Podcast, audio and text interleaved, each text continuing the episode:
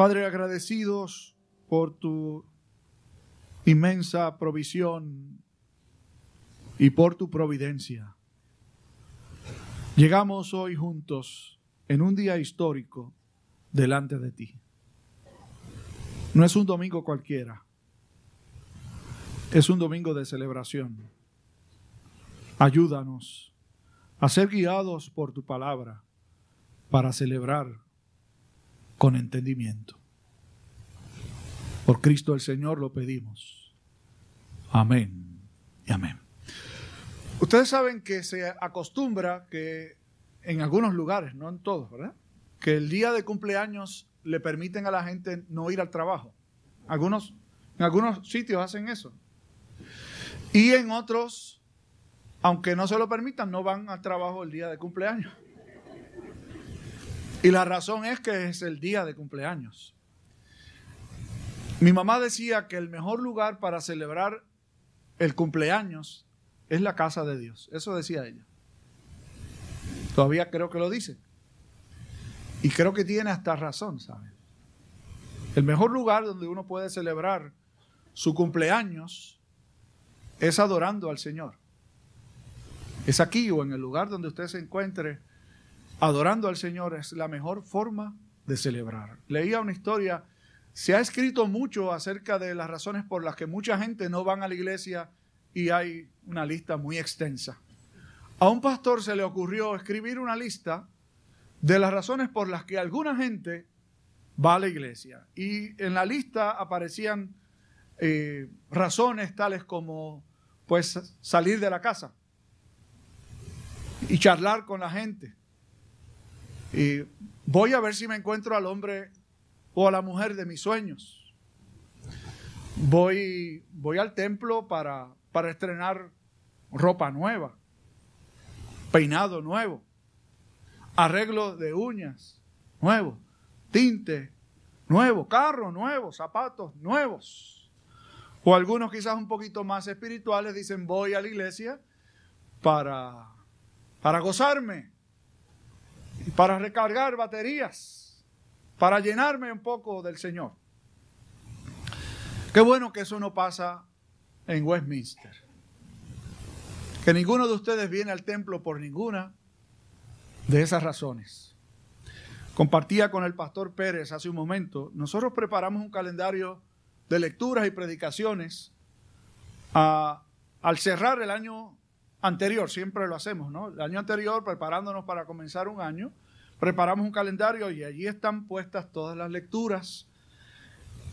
Y esta les tengo que decir que la bendita providencia de Dios la colocó hoy justamente el día cuando nosotros conmemoramos nuestros primeros cinco años. Y examinando el texto, decía, no hay mejor forma de celebrar que examinando un pasaje o dos pasajes como los que están delante de nosotros el día de hoy.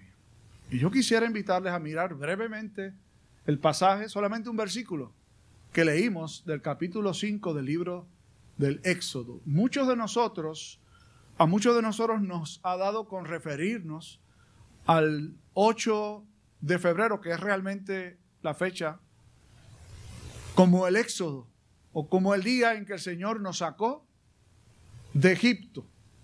¿Y qué sentido tiene eso si tiene alguno? Yo, yo creo que sí. Que el Señor liberó a esta porción de su pueblo ese día.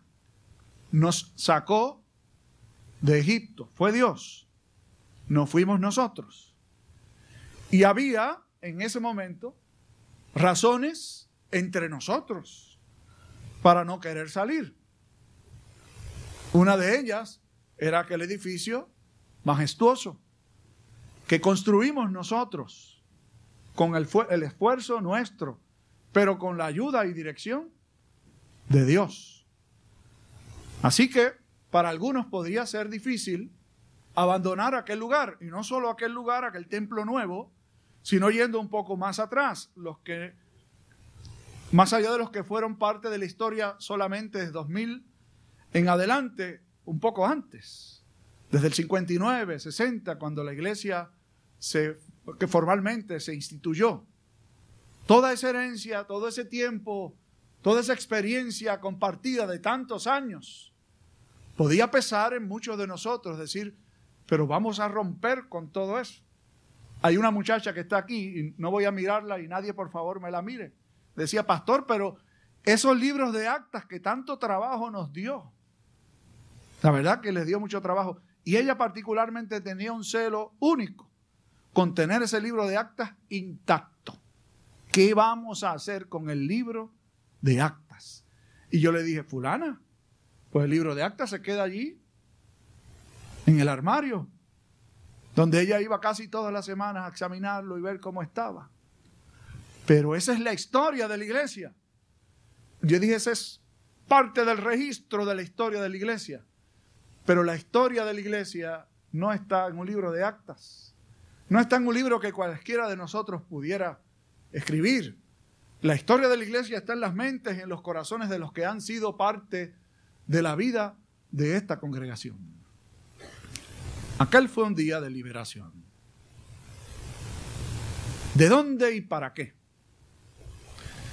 Israel, el pueblo hebreo, había estado cautivo en Egipto por muchos, muchos años.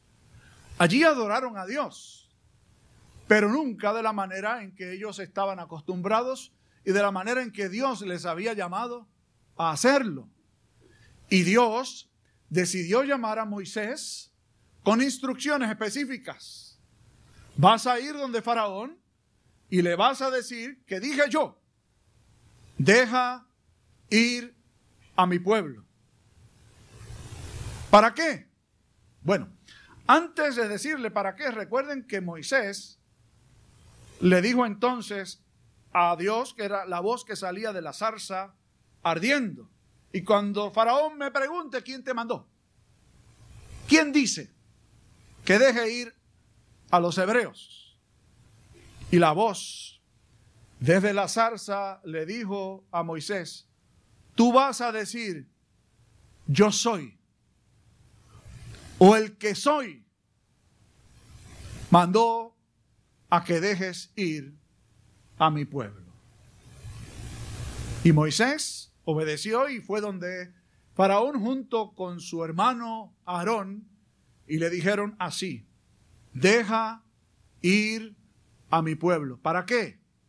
Oiga bien, para que me celebre fiesta en el desierto.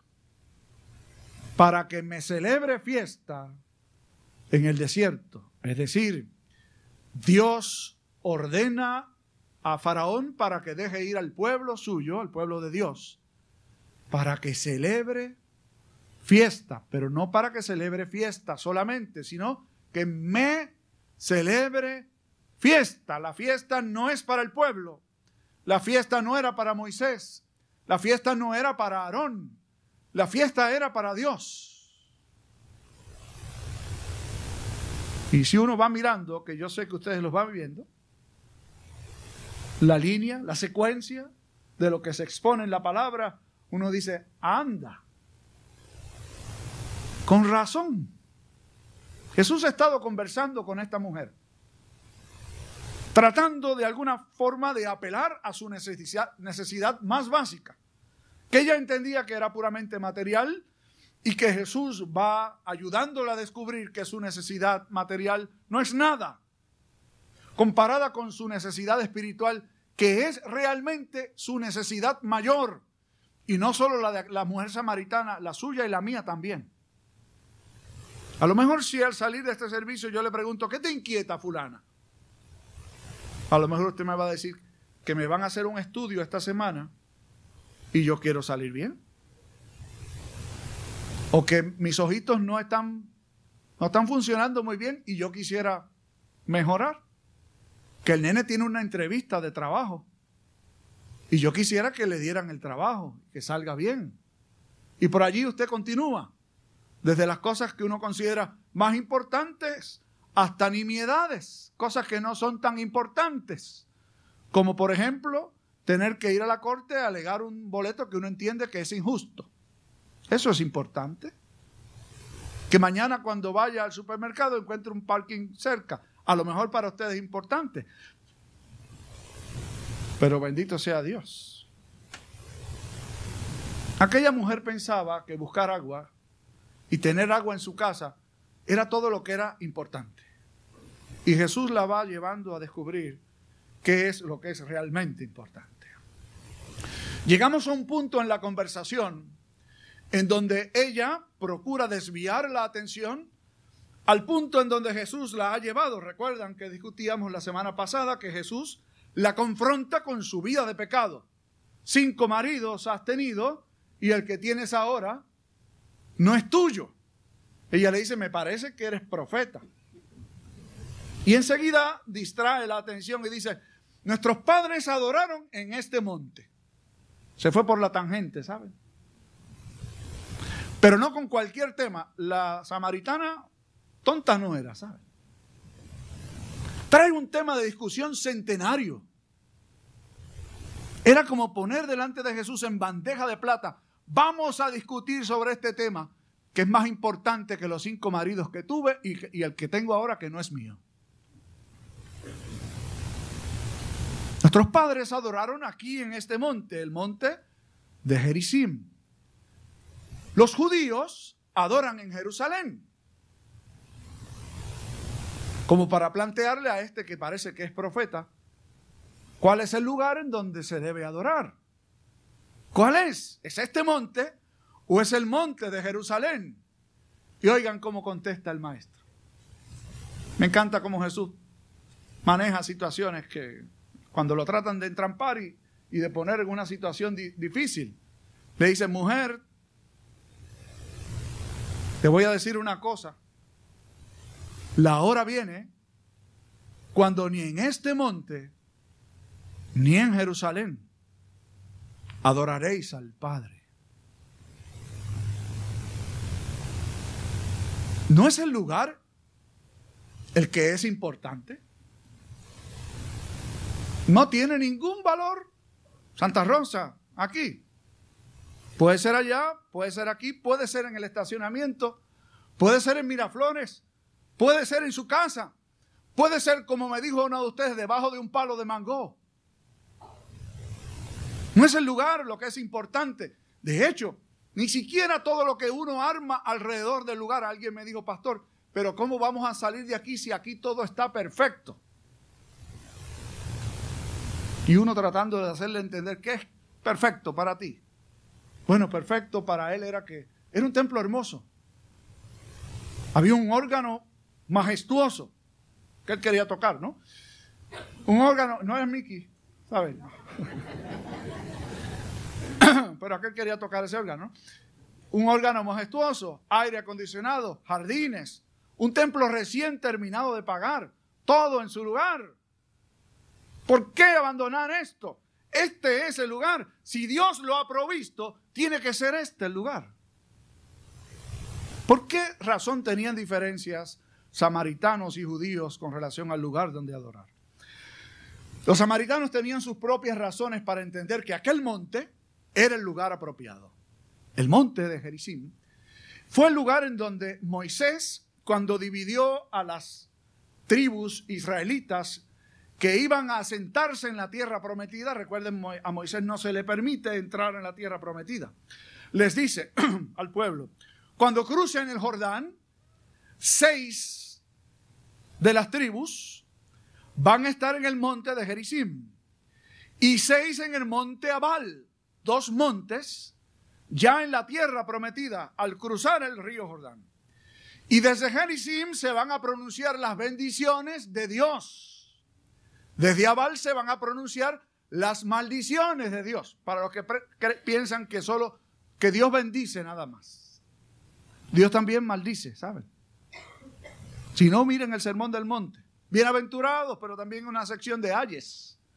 Y los ayes no son otra cosa, dice, ay del que hace aquello, ay del que hace lo otro, pronunciando una maldición para el que no obedece la ley de Dios. Por lo tanto, los samaritanos perdón, que tenían como la ley de Dios solo los primeros cinco libros de la Biblia, la Torá, entendían que aquel era el monte porque desde ese monte se pronunciaron las bendiciones de Dios para su pueblo.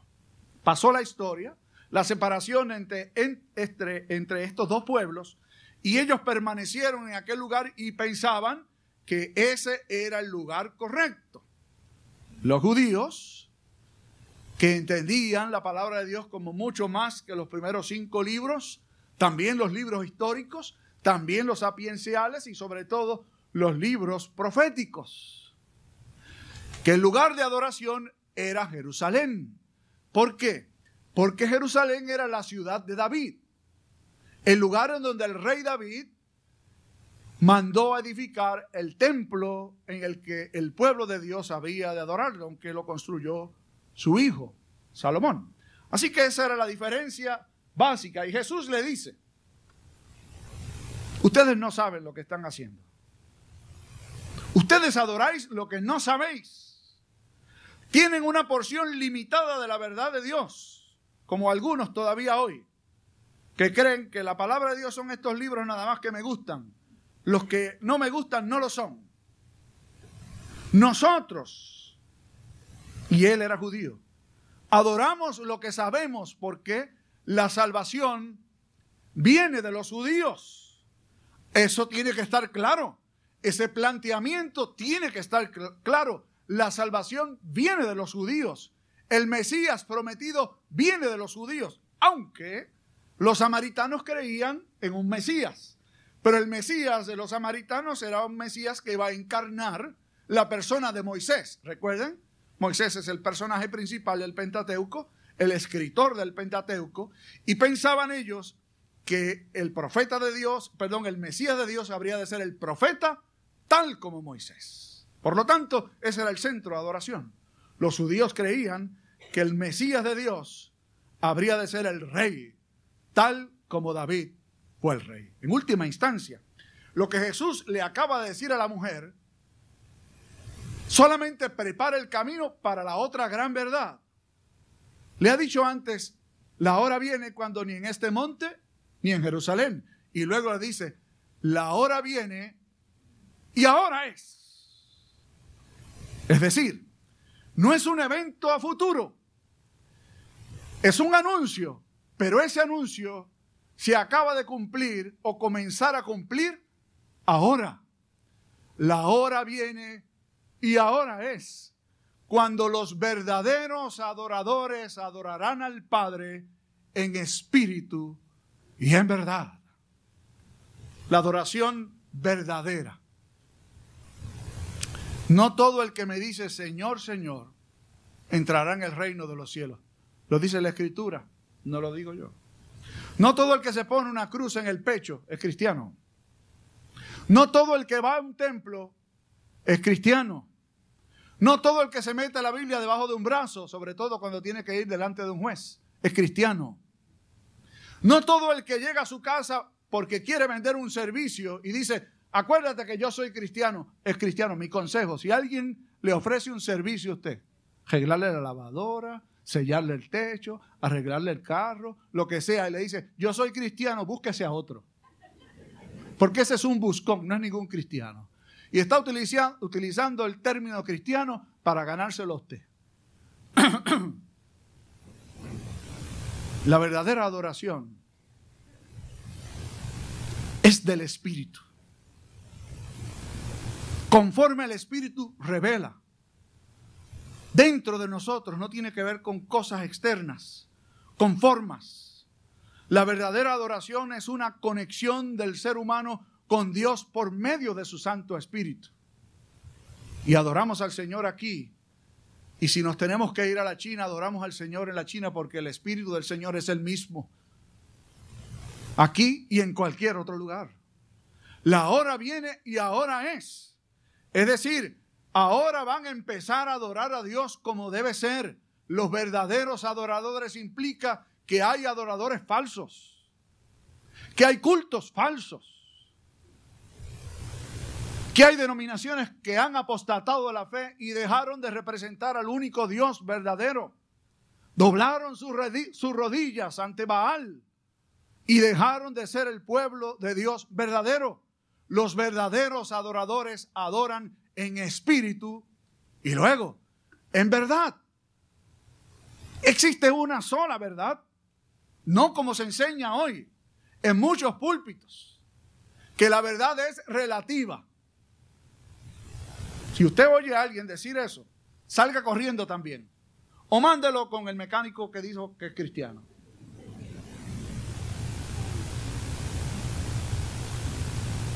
Solo hay una verdad. No puede ser que la verdad suya y la mía no importe. De hecho, no es la mía. Jesús dijo, yo soy el camino, esa la sabemos bien. Pero dijo también, yo soy la verdad.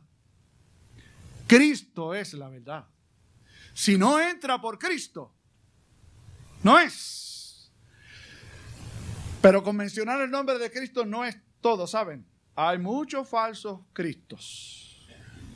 Por allí ustedes conocen uno que se murió y estaban esperando que resucitara. Él, decía que era Cristo encarnado. Falso, charlatán. Y la mujer charlatana también. Solo hay un Cristo, el que la escritura revela. Él es la verdad. Él es el filtro a través del cual la iglesia tiene que dejarse guiar y conducir. No hay camino si no es Cristo. No hay verdad si no es Cristo. Y no hay vida verdadera si no se vive en Cristo. Yo soy el camino. Yo soy la verdad. Yo soy la vida, dijo el Señor. Y los que le adoran, es necesario que le adoren. Es necesario. No es una opción. Es necesario que le adoren así como Dios busca que le adoren en espíritu y en verdad. Y otra gran verdad aquí. Dios es quien busca, ¿saben? Usted lo vio en el texto. El Señor busca adoradores. Él nos busca. Él nos trae. Él nos convence. Por lo tanto, ¿a quién celebramos? a Dios. No, usted a nadie se le ocurra decir, qué valientes fuimos, qué osados, qué atrevidos. No, Señor. A nosotros nos sacaron. A nosotros nos han sostenido. Y a nosotros nos han mostrado que quien es fiel es Dios. Y quien debe ser honrado y glorificado es Dios. Y usted y yo vamos a tener la tentación de ponernos en el lugar de Dios. Anatema sea quien se atreva a hacerlo. El que debe ser adorado es Dios. Y la mujer vuelve inteligente al fin. Y le dice, cuando venga el profeta, cuando venga el que Dios ha prometido, nos va a declarar todas las cosas. Es como para decir, todo eso que tú dices está bonito. Pero cuando venga el Mesías, el que Dios ha prometido, el profeta, él nos va a dejar saber. Y aquí fue que se acabó el juego, ¿saben? Yo soy, le dijo Jesús. Se acabaron los rodeos. Yo soy el que habla contigo. Yo soy es la misma expresión del Dios que llamó a Moisés desde la zarza. Literalmente quiere decir, yo soy, yo soy.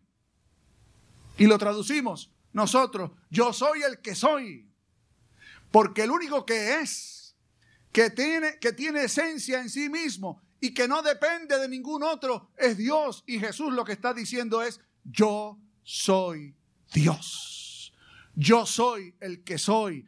Yo soy no solo el Mesías, yo soy no solo el profeta, yo soy no solo el enviado de Dios, yo soy Dios. Y el que me adora tiene que adorarme en espíritu y en verdad. La semana que viene seguimos, ¿sabe? Porque no se ha terminado la historia. Jesús acaba de completar su mensaje, pero vamos a ver los resultados la semana que viene. Quedamos nosotros aquí. ¿Cuál va a ser nuestra reflexión en un día como este? ¿Cómo completamos nuestra celebración? Partiendo el bizcocho, gozándonos un rato, que lo vamos a hacer. O vamos a hacer una reflexión sobre lo que estamos celebrando. Deja ir a mi pueblo para que me celebre fiesta en el desierto. Nosotros estamos en el desierto, ¿saben? Y vamos a seguir en el desierto. No se crea que cuando nos mudemos para Miraflores llegamos a, a la tierra prometida. Ah, ah. Esa es una tienda de campaña. Eso es nada más que eso, como ha sido esto para nosotros, un tabernáculo temporal. La tierra prometida es cuando lleguemos a la bendita presencia de Dios. No nos vamos a acomodar, en Miraflores. Aquella es una tienda que el Señor se la puede llevar también. Cristo es el lugar donde Dios habita plenamente. Que Cristo sea el centro, el norte y guía nuestro. Firmes, adelante, huestes de la fe, sin temor alguno, que Jesús nos ve. Amén y amén. Bendito Padre, gracias por liberarnos, sostenernos y mostrarnos tu fidelidad. Concédenos continuar marchando firmes y adelante, celebrándote a ti en Cristo Jesús. Amén.